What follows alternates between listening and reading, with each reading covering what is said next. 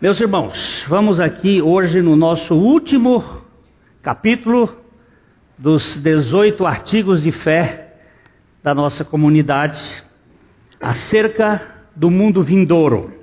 É, este mundo caído, este mundo caído, pode começar a marcar aí o, o cronômetro para eu me dirigir direitinho. Este mundo caído mostra sinais de decadência cada vez maiores. Há no espaço ou nos espaços intersticiais da matéria uma lei que aponta para o seu envelhecimento. A lei da entropia que é uma espécie de bengala para quem sustenta a ideia trôpega da evolução do universo. Fica bem claro nos estudos da física que o cosmo está em processo de caducidade através da perda do quantum energético que se vê na estrutura atômica. Em 1979, perdão, em 1969, eu participei da aula magna do seminário no Rio de Janeiro, dada pelo professor Werner Gustavo von Krauledart, um dos químicos formadores, organizadores da tabela periódica na química alemão de nascimento, criado no Brasil, professor das universidades federal, do estado do Guanabara, da várias universidades do Rio de Janeiro. E eu tive o privilégio de ser frequentador da casa dele, por causa da filha dele, que era colega da minha esposa. O professor Werner fez essa aula mostrando que na Universidade de Cambridge, em 1856, enquanto Darwin dava aula de evolução das espécies numa sala, na outra sala, um professor de física que agora eu não me lembro o nome dele, na outra, aula, na outra sala falava da lei da entropia, a segunda lei da termodinâmica, que mostra que a energia da matéria vai se perdendo vagarosamente. Que o, há uma, um quantum energético que vai morrendo. E a aula magna do professor Werner era Deus, o contexto lógico e inapelável da ciência. Mostrando, e aí onde eu uso esta expressão, a lei da entropia é uma espécie de bengala para sustentar a lei da evolução que está em processo não de evoluir para maior, mas para o envelhecimento. Há um envelhecimento no cosmo. A linguagem do profeta é contundente. O profeta Isaías, no capítulo 51, no versículo 6, ele nos diz: Levantai os olhos para os céus e olhai para a terra embaixo, porque os céus desaparecerão como a fumaça, e a terra envelhecerá como um vestido, e os seus moradores morrerão como mosquitos. Mas a minha salvação dura para sempre, e a minha justiça não será abalada. Aleluia! Anulada. Não será anulada. O profeta conseguiu enxergar há 2700 anos que a terra estaria se torcendo e retorcendo. Profeta Isaías, capítulo 24, verso 20. A terra cambaleará como um bêbado e balançará como rede de dormir. A sua transgressão pesa sobre ela ela cairá e jamais se levantará. A figura mostra o enfraquecimento da sua ordem no sistema solar. Essa semana houve um pouso lá na Alemanha do maior avião do mundo, um 380, 800, cheio. Ele descendo com um céu razoavelmente sem muitas tormentas, mas aquele chamado vento sem tormenta que aparece de repente. Eles até mostram as árvores estão tranquilas, não tem nenhuma árvore mexendo, dançando. Mas ele entra na pista e, se você quiser, pode ver isso na internet. Um avião que cabe 491 pessoas. 14 de primeira classe, 76 de classe econômica e mais de 400 cheio, ele desce e bate no, na pista e vira. O comandante está sendo tirado o chapéu, porque foi uma habilidade fora de série no manche, no leme, sustentando aquilo tudo. Mas eu quero dizer que a terra vai para o brejo. Essa não tem jeito, ela vai, a Bíblia diz que ela não vai ter comandante porque há uma palavra de Deus que diz que não será levantada. Esta não, vai haver um novo céu e uma nova terra onde habitam a justiça. A agonia do planeta também pode ser vista pelo desmantelo que a espécie de Adão tem feito no meio ambiente. Não só a Terra mas todo o cosmo geme e clama por uma restauração que alivie seus estertores. O apóstolo Paulo nos fala em Romanos 8, 22, porque sabemos que toda a criação a um só tempo geme e suporta angústias até agora. Olha, isto aqui não era, não foi uma descoberta astronômica, foi uma revelação do Espírito Santo, mostrando que há um, há um caos cósmico, há uma morte que está determinada, que, a meu ver, é a consequência do pecado luciferiano e do pecado do homem. O astrofísico americano Toby Brow e sua equipe de astrônomos do Instituto Internacional de Pesquisa em Radioastronomia, e aqui está a sigla, na Austrália, observou 11 mil galáxias do universo próximo. Em várias delas, uma nuvem de gás com hidrogênio hélio e quantidades menores de elementos mais pesados que servem de matéria-prima da formação das estrelas estava sendo varrida para longe por uma espécie de aspirador de pó. A conclusão é que estas galáxias ficaram velhas e estavam desaparecendo. Este estudioso ele diz que é como se fosse um aspirador de pó que estivesse sugando esta matéria. Se você levantar os olhos um pouquinho para o texto de Isaías 51:6, ele vai dizer assim: Levantai os olhos para os céus e olhai para a terra embaixo, porque os céus desaparecerão como a fumaça. Lógico que ele não tinha nenhum telescópio para ver. Ele tinha uma revelação do Espírito de Deus, mostrando que no macrocosmos estava envelhecendo. Estava vendo como uma, uma perda, uma fumaça, é, o resto da, da combustão da matéria. Ele estava sendo acabado.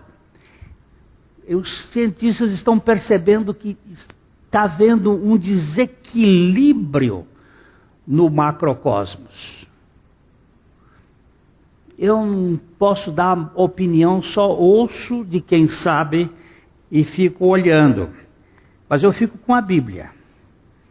Estes são os gemidos e ais do pecado global que atinge também os filhos de Deus que foram regenerados no espírito mas que ainda habitam num corpo fraco, caído e sujeito a todos os efeitos da queda. Da sequência daquele texto que o apóstolo Paulo fala que toda a criação está gemendo em angústias, o verso Romanos 8, 23, ele diz: E não somente ela, mas também nós que temos as primícias do Espírito, igualmente gememos em nosso íntimo, aguardando a adoção de filho, a redenção dos nossos corpos. Isto aqui significa mais ou menos assim. Todo o sistema da matéria está sob ah, os efeitos de uma queda, de uma queda energética, de uma perda de energia. Mesmo nós que fomos regenerados em nosso espírito, nós habitamos num corpo caído, sujeito às perdas. Quando começa o envelhecimento de uma pessoa? Hum? Não, tem um processo. É, ela vai, ela vai num crescimento até uma certa idade. 25 anos. Depois dos 25 anos, nós atingimos o auge da curva de Gauss. A partir daí, nós estamos na perda de energia, perdas celulares, há um envelhecimento. A Bíblia põe 70 anos, 80, com bons, com alimentação correta, com hoje tem conseguido 100 anos, cento e pouquinho. A meta que Deus colocou para o homem foi 120, mas é muito difícil um alcançar 120 depois do processo que foi desaparecendo as as famílias antediluviano, os genes antediluviano, aí depois de Abraão o negócio vai diminuindo, diminuindo. 120 hoje é muito raro. Nós estamos envelhecendo e vamos acabando e ficando é, fracos, é, cheios de dores, cheios de gemidos, cheios de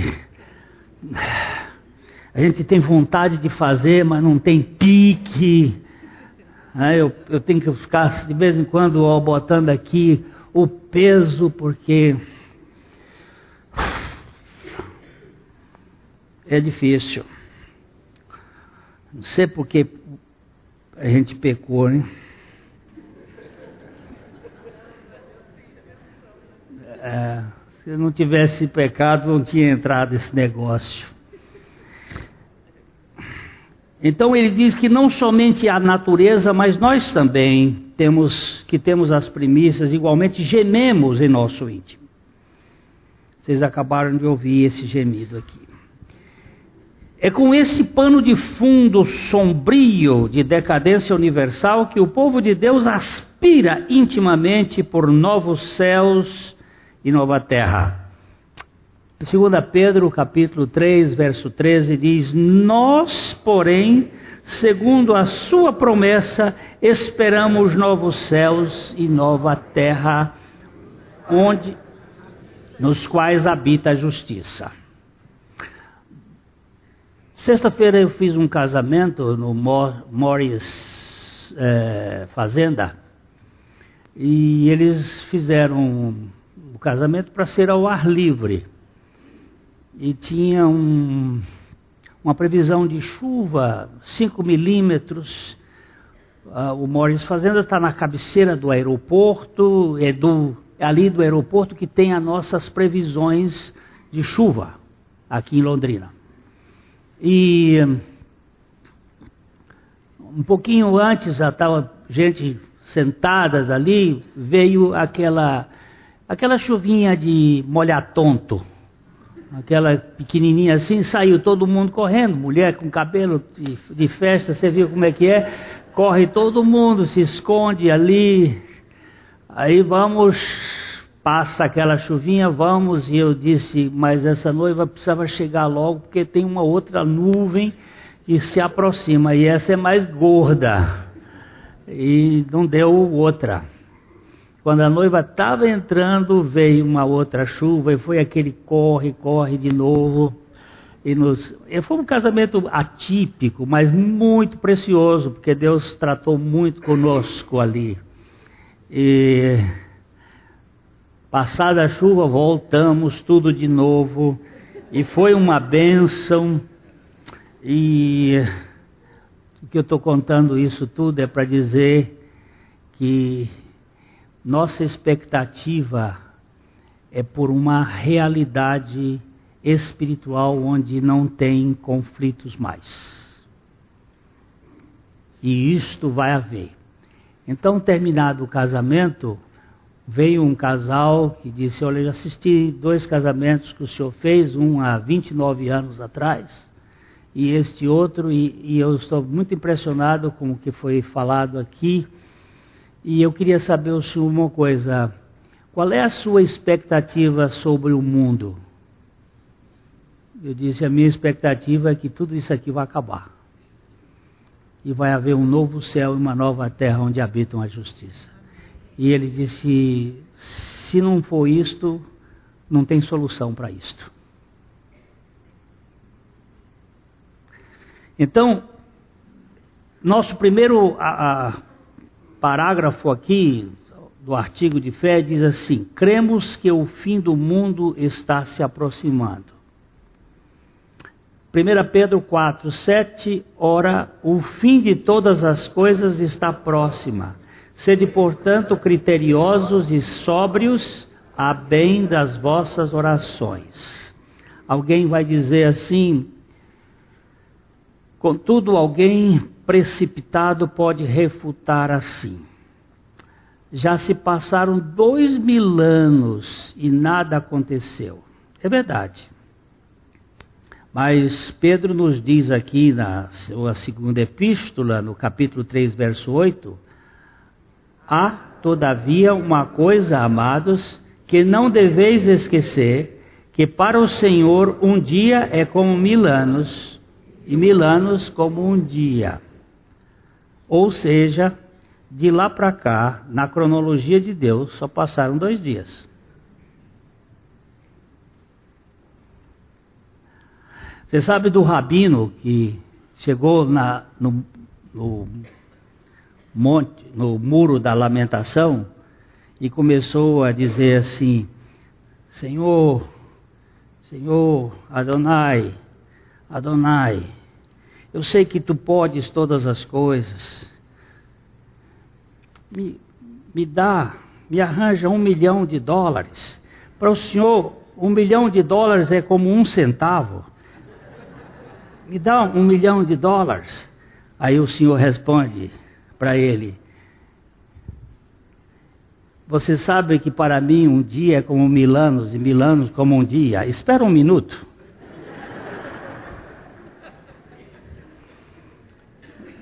Então, a gente, a gente faz aqui, ah, já faz tanto tempo. Pedro, depois você lê a segunda epístola de Pedro, ele diz que alguns zombam disto. Há tanto tempo que ele falou isso, ele diz, mas o Senhor vem como um ladrão. É... Veja como o escritor aos Hebreus aborda o término desta criação caída no livro de Hebreus 1, de 11 a 12.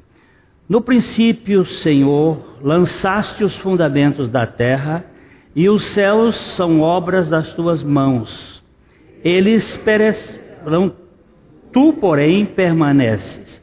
Sim, todos eles envelhecerão, qual vestido. também qual manto se enrolarás, e como vestes serão igualmente mudados. Tu, porém, és o mesmo, e os teus anjos jamais terão fim. Ele criou, mas há um, um processo. Isto vai passar. Por causa desta condição de envelhecimento, desgaste e definhamento do mundo, do mundo físico, o povo de Deus tem os seus olhos na perspectiva de uma nova realidade proposta por Deus, como diz Isaías 65, 17. Pois eis que eu crio novos céus e nova terra, e não haverá lembrança das coisas passadas, jamais haverá memória delas. Há um grito na garganta da igreja de Cristo Maranata, vem Senhor. Desde que os discípulos viram a assunção do Senhor aos céus, existe uma expectativa urgente do seu retorno físico ao convívio pessoal da sua igreja autêntica. Para ela, este mundo encontra-se bichado e corrompido, sem esperança de melhorar. Vem logo, Senhor Jesus. Esse é um grito que existe no, na garganta da igreja desde quando chegou ao ponto de Paulo escrever aos crentes de Tessalônica que eles ficaram cruzaram os, baixos, os braços e não queriam nem mais trabalhar, esperando que Jesus voltasse a qualquer hora. Mas não é assim. Eu gosto da experiência de Lutero, já disse aqui várias vezes quando perguntaram a Lutero: se você soubesse, tivesse certeza que Jesus viria amanhã, o que, é que você faria? Ele disse: eu ia ver se eu não tinha dívida para pagar tudo, eu ia ver se não tinha alguém que eu não falei do Evangelho ali por perto, e eu ia plantar uma macieira. Aí a pessoa disse: tudo bem, as duas são razoáveis, são explicáveis. Mas plantar macieira por quê? Ele disse exatamente porque ninguém sabe o dia. Nem ele, Jesus, sabia quando ele saiu daqui. Ele disse que só o Pai sabia.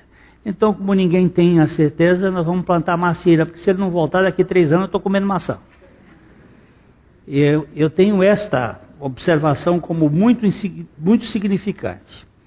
Alguém disse com sabedoria que a certeza da segunda vinda de Cristo deve tocar e impregnar cada parte de nosso comportamento diário. As virgens tolas dormiram porque perderam de vista a viabilidade da promessa. A igreja se distrai deste ponto. A igreja que se distrai deste ponto acaba se perdendo num ativismo louco com este mundo sem solução.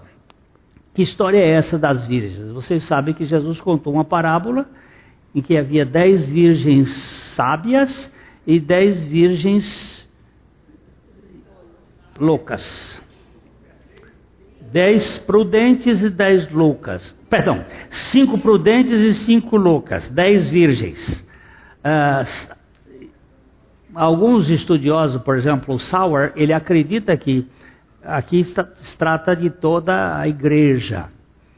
A igreja tem aqueles que estão vivos e ativos pelo Espírito Santo e aqueles que estão sentados.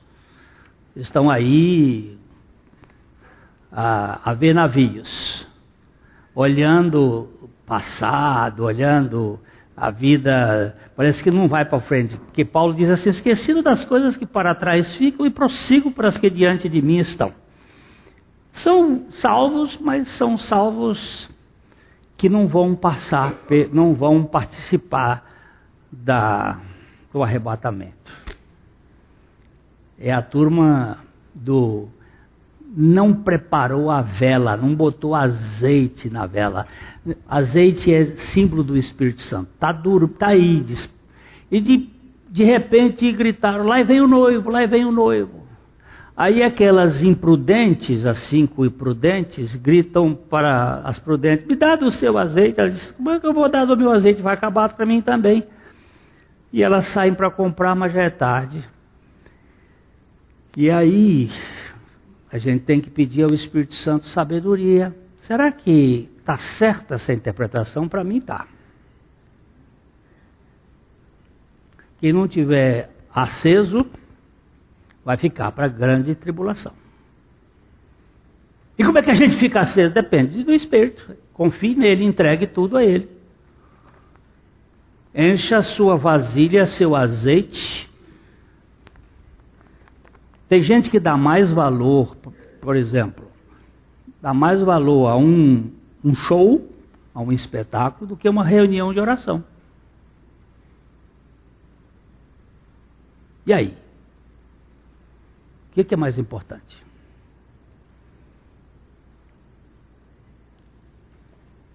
Para você, qual é a coisa mais importante?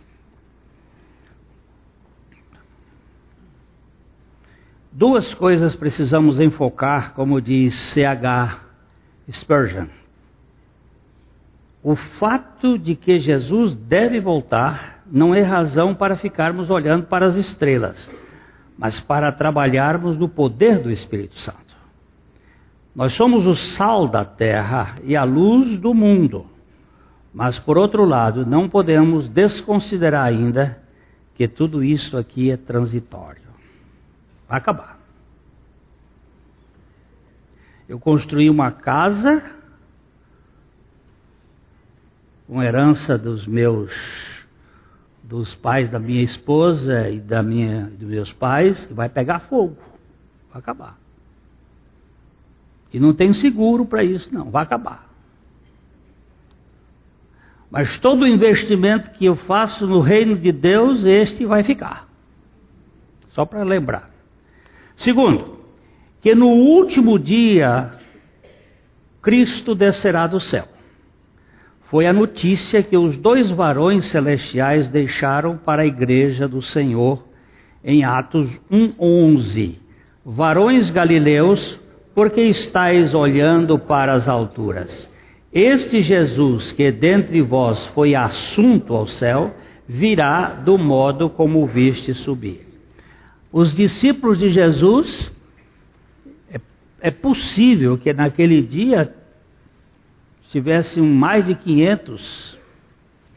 É possível, porque Paulo diz que foram vistos por mais de 500, pode até ser que foi naquele dia, eles viram Jesus subir aos céus e, e ficaram, e ficaram, sumiu na nuvem. E eles ficaram olhando para o céu e dois anjos apareceram e disseram: Varões galileus, o que, é que vocês estão fazendo aí olhando para o céu? Esse Jesus que viste subir, ele vai voltar. Ele vai voltar.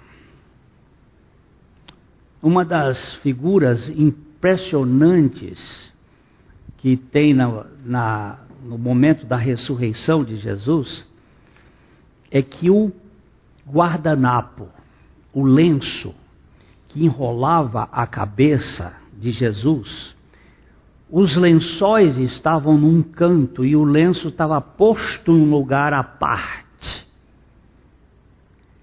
Esta figura é uma figura muito interessante, porque ele estava embolado. O lenço estava posto à parte de uma forma assim, como quando você sai de um banquete, você sai da mesa e ainda não terminou a refeição. A refeição, quando você termina a refeição, desculpa, eu vou fazer aqui. Você termina a refeição, você deve pegar o, o, o guardanapo e dobrá-lo significa para o garçom e para todos que você acabou, você não vai mais comer. Mas quando você pega o guardanapo e deixa embolado, significa que você não terminou a comida. Você ainda vai voltar para comer. Se você não está ali, o, o garçom. Muita gente não sabe disso. Mas o garçom não deve mexer no seu prato porque você não acabou a comida. E o lenço do Senhor Jesus estava colocado ao, assim que entendem os estudiosos, de uma maneira como ele diz assim: Eu vou voltar. Eu não terminei o meu projeto. Eu vou voltar. Não acabou a história, não. Onde é que eu estou, gente?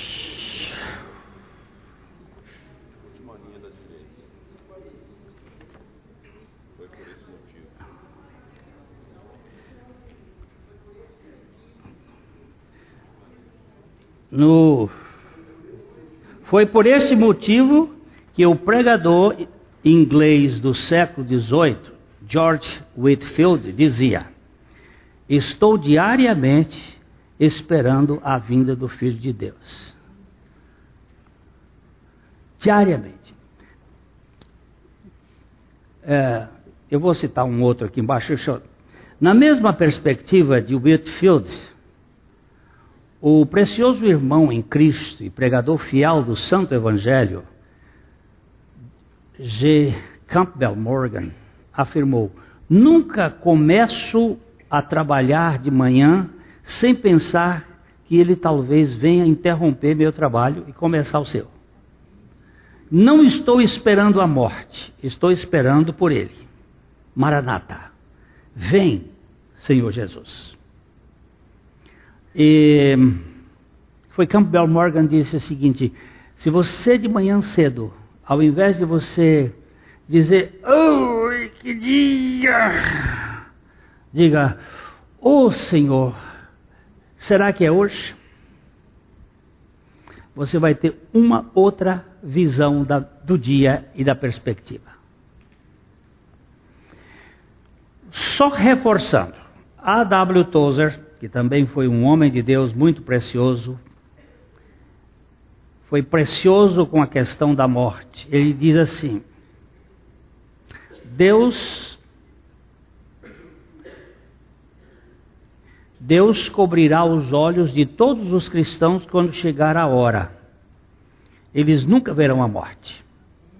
O cristão para de respirar e há um funeral mas ele não vê a morte, porque ele já viu, porque ele já morreu em Cristo quando Cristo morreu, e ressuscitou com Cristo quando Cristo ressuscitou. Ele não vai ver a sua morte, ele vai ver a sua ressurreição. Jesus passou pelo ventre cruel da morte, venceu-a totalmente quando foi ressuscitado do seu domínio pelo poder do Pai e voltará outra vez para completar a sua obra plena de redenção dos nossos corpos. Apocalipse 1:7 diz: Eis que vem com as nuvens e todo o olho verá, até quantos o traspassaram. Certamente. Amém. E quando ele vier na segunda vez, haverá a completude de sua obra. João 5, 28 e 29. Não vos maravilheis disto, porque vem a hora em que todos os que se acham nos túmulos ouvirão a sua voz e sairão. Os que tiverem feito o bem para a ressurreição da vida, e os que tiverem praticado o mal para a ressurreição do juízo. São duas ressurreições. Não pense que elas vão acontecer ao mesmo tempo, porque tem uma ressurreição da vida que vai acontecer antes do arrebatamento, e a ressurreição depois do julgamento final, do, do reino milenar, dentro da minha compreensão escatológica, que é muito limitada. Três, e ressuscitará os mortos para receberem a retribuição final. Jesus disse em João 11, 25 e 26: Eu sou a ressurreição e a vida, quem crê em mim, ainda que morra, viverá, e todo o que vive e crê em mim não morrerá eternamente. Crês isto, dona Marta? Isso é o que Jesus falou para ela. No primeiro advento, Deus escondeu sua divindade para provar os fiéis. No segundo advento, ele manifestará sua glória para recompensar-lhes a fé, disse São Crisóstomo. Você olhava para Jesus de Nazaré e via um carpinteiro. Mas quando você vir o Senhor nos céus, você vai ver o Rei dos Reis e o Senhor do Senhor. A ressurreição dos mortos, quer sejam os crentes ou incrédulos, será um fato, pois a palavra é clara. Diz Atos 24, 15: Tendo esperança em Deus, como também estes a têm, de que haverá ressurreição, tanto de justos como de injustos. 4. Que então se realizará uma separação solene, como diz Mateus 13, 49. Assim será na consumação dos séculos. Sairão os anjos e separarão os maus dentre os justos. Fica muito clara esta separação e, consequentemente, os resultados de suas convicções. Nós temos Mateus 24, 31, e ele enviará os seus anjos com grande canglor de trombeta, os quais reunirão os seus escolhidos dos quatro ventos de uma extremidade dos céus. Alguém disse: muitos, muitas pessoas ficarão surpresas quando Jesus voltar, mas ninguém será enganado. A Bíblia não esconde as consequências. Mateus 30, 34. Quando vier o Filho do Homem na sua majestade e todos os anjos com ele, então se assentará no trono da sua glória e todas as nações serão reunidas em sua presença e ele separará um dos outros como o pastor separa dos cabritos as ovelhas, e porá as ovelhas à sua direita, mas os cabritos à sua esquerda. Então virá o rei aos que estiverem à sua direita. Vinde benditos de meu Pai, entrai na posse do reino que vos está preparado desde a fundação do mundo. Desde os céus, que direita é melhor que a esquerda. Pode prestar atenção. É uma coisa incrível o que a Bíblia diz. Hein?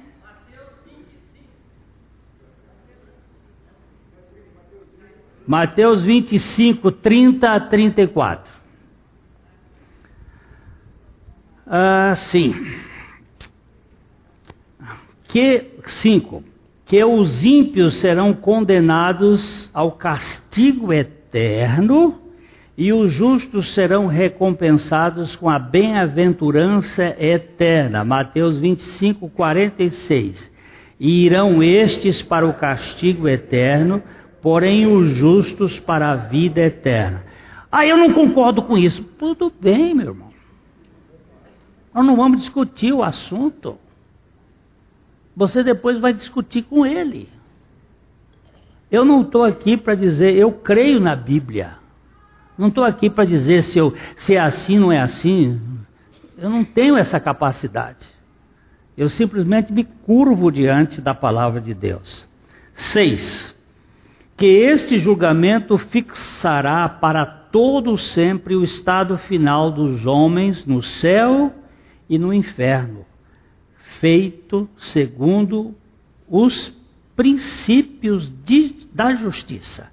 Vamos ler Romanos 3, 5 e 6. Se a nossa justiça traz a lume a justiça de Deus, que diremos? Porventura será Deus injusto por aplicar a sua ira? Falo como homem. Certo que não. Do contrário, como julgará Deus o mundo?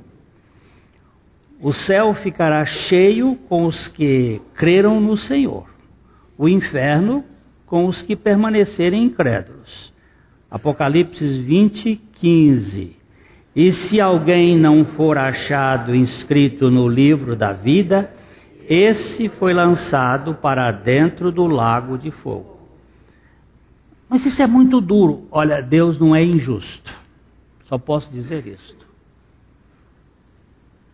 O Sérgio Moro, com toda a sua capacidade, com todo o seu trabalho, pode ser injusto.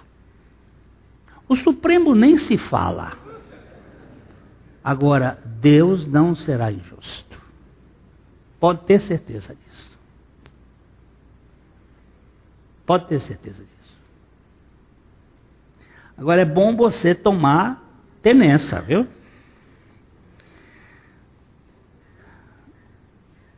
Se somos crentes em Jesus Cristo, já passamos pela tempestade do juízo. Ela aconteceu na cruz, disse o evangelista Billy Graham. Está velhinho, com Parkinson, mas continua crendo no Senhor.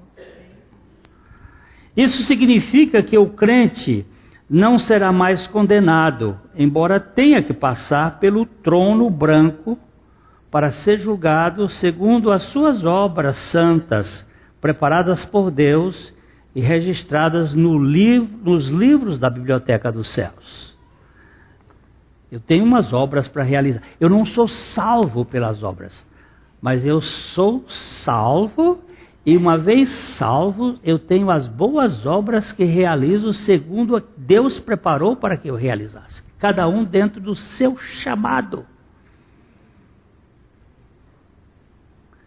As minhas boas obras são diferentes das, das boas obras de cada um de vocês. Um dentro de uma área, outro dentro da outra, mas vão ter boas obras, sim senhor. E aí ele diz aqui em Apocalipse 20, 11 e 12: Vi um grande trono branco e aquele que nele se assenta, de cuja presença fugiram a terra e o céu, e não se achou lugar para eles. Vi também os mortos, os grandes e os pequenos, postos em pé diante do trono. Então se abriram livros. Ainda outro livro, o livro da vida foi aberto, e os mortos foram julgados segundo as suas obras, conforme o que se achava escrito nos livros. Está todo dia aparecendo é, depoimentos novos do pessoal da JBS. Eles estão dizendo: olha, aquele, aquele senador lá do Piauí está no meio, tem aquele outro lá está Pode ter montagem e pode não ter montagem, mas no céu não vai ter montagem, não. Lá não tem jeito de você burlar e eu.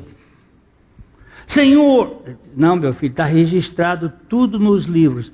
Agora, se hoje nós conseguimos, com câmeras, com sistema de comunicação, outro dia eu fui ver pelo meu WhatsApp, pelo meu uh, iPhone, os lugares onde eu andei em Londrina, tá todos eles mapeados.